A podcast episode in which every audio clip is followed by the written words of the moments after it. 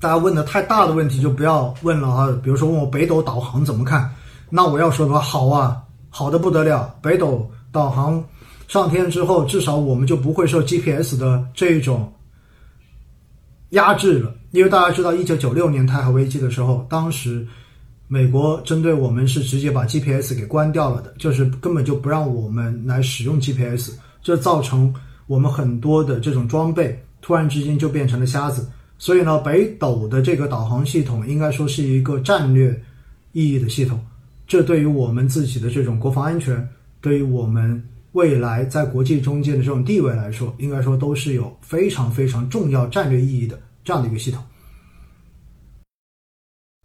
地产能建仓吗？其实地产的话，我觉得，因为它的估值真的很低，而且属于强周期，并且呢，地产严格意义上来讲的话，现在的地产调控对于龙头企业来讲肯定是好事，而且因为经济的原因，大家也看到，在过去的这段时间，其实全国的房价还是在往上涨的，而且有很多地方。其实都或多或少的对于房子的调控这一块儿，呃，没有下狠手。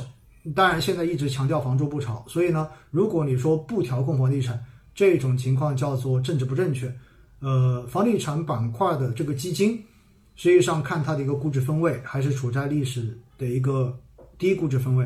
所以，如果现在去进行布局，应该说安全系数会比较高，也就意味着它再怎么往下跌的这一种空间可能不会太大。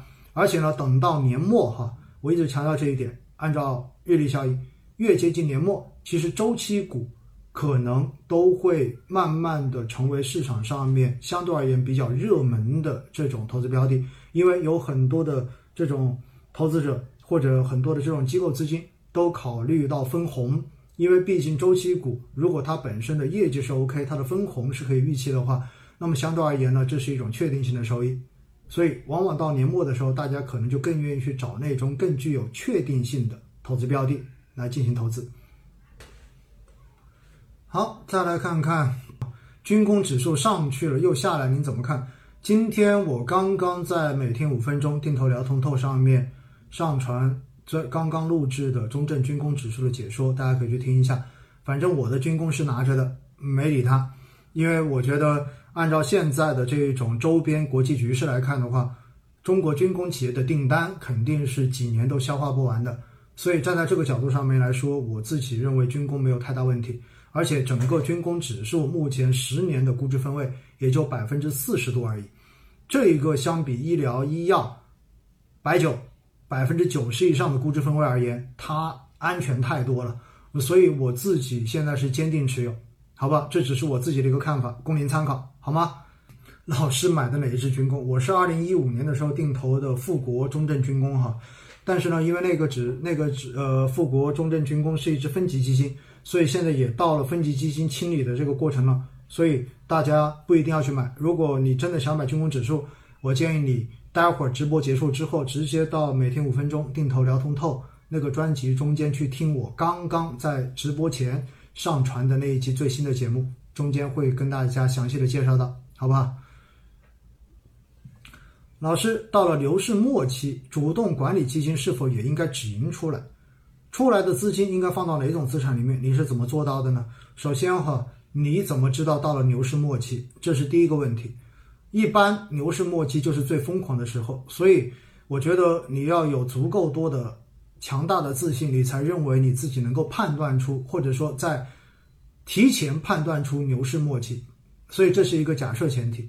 第二，如果你真的能够准确的判断出牛市都到了末期了，那赎回肯定是对的，因为到了牛市末期，最牛逼的方式就是直接把手里所有的股票以及股票型基金全部都卖掉，然后干嘛呢？全部都拿成现金，这个时候啥都不要干，全部拿现金就好了。然后等股市暴跌，跌下来之后，然后在你判断市场跌到最底的时候，再抄底，全部把它抄进去，这样子的人生是最完美的，这样子的投资也是最完美的，真的。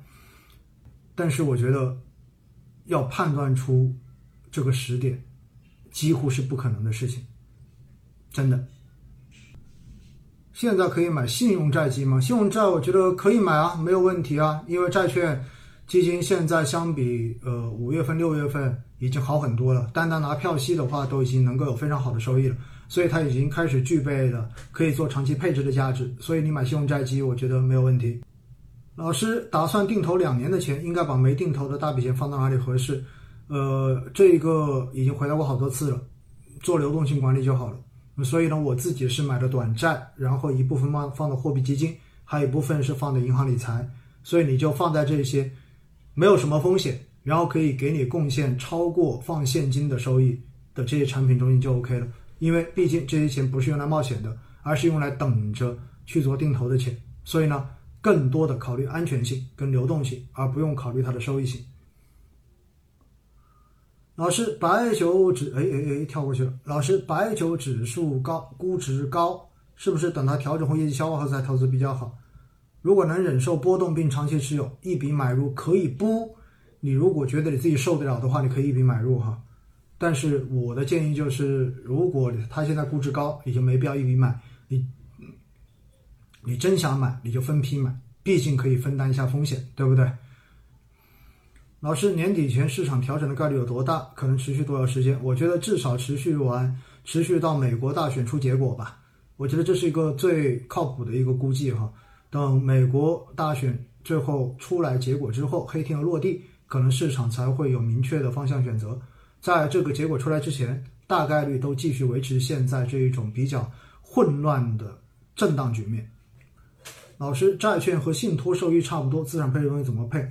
债券基金呢？你会非常清楚它投向什么底层资产，它投的是标准化的债券。而信托，你一定要搞清楚它的底层资产到底投的是什么东西，因为它往往是投的某一个具体的项目。如果你搞不清楚它投的是什么东西，或者说你看不懂它最终投的这个项目，我的建议就是你可能选债券型基金更靠谱一些。如果你非常了解信托产品所投资的那个项目，而且非常的看好它，那我觉得选信托也没有问题，好不好？张老师你好，指数增强，鹏华中证五百指数可以和普通中证五百搭配起来买吗？没有必要，选一个就行了。因为五百的中增强指数基金跟五百指数基金两个都是跟随中证五百的，只不过一个追求要跑赢中证五百指数，一个是追求跟紧中证五百指数。你没有必要两个都买，选一个就 OK 了。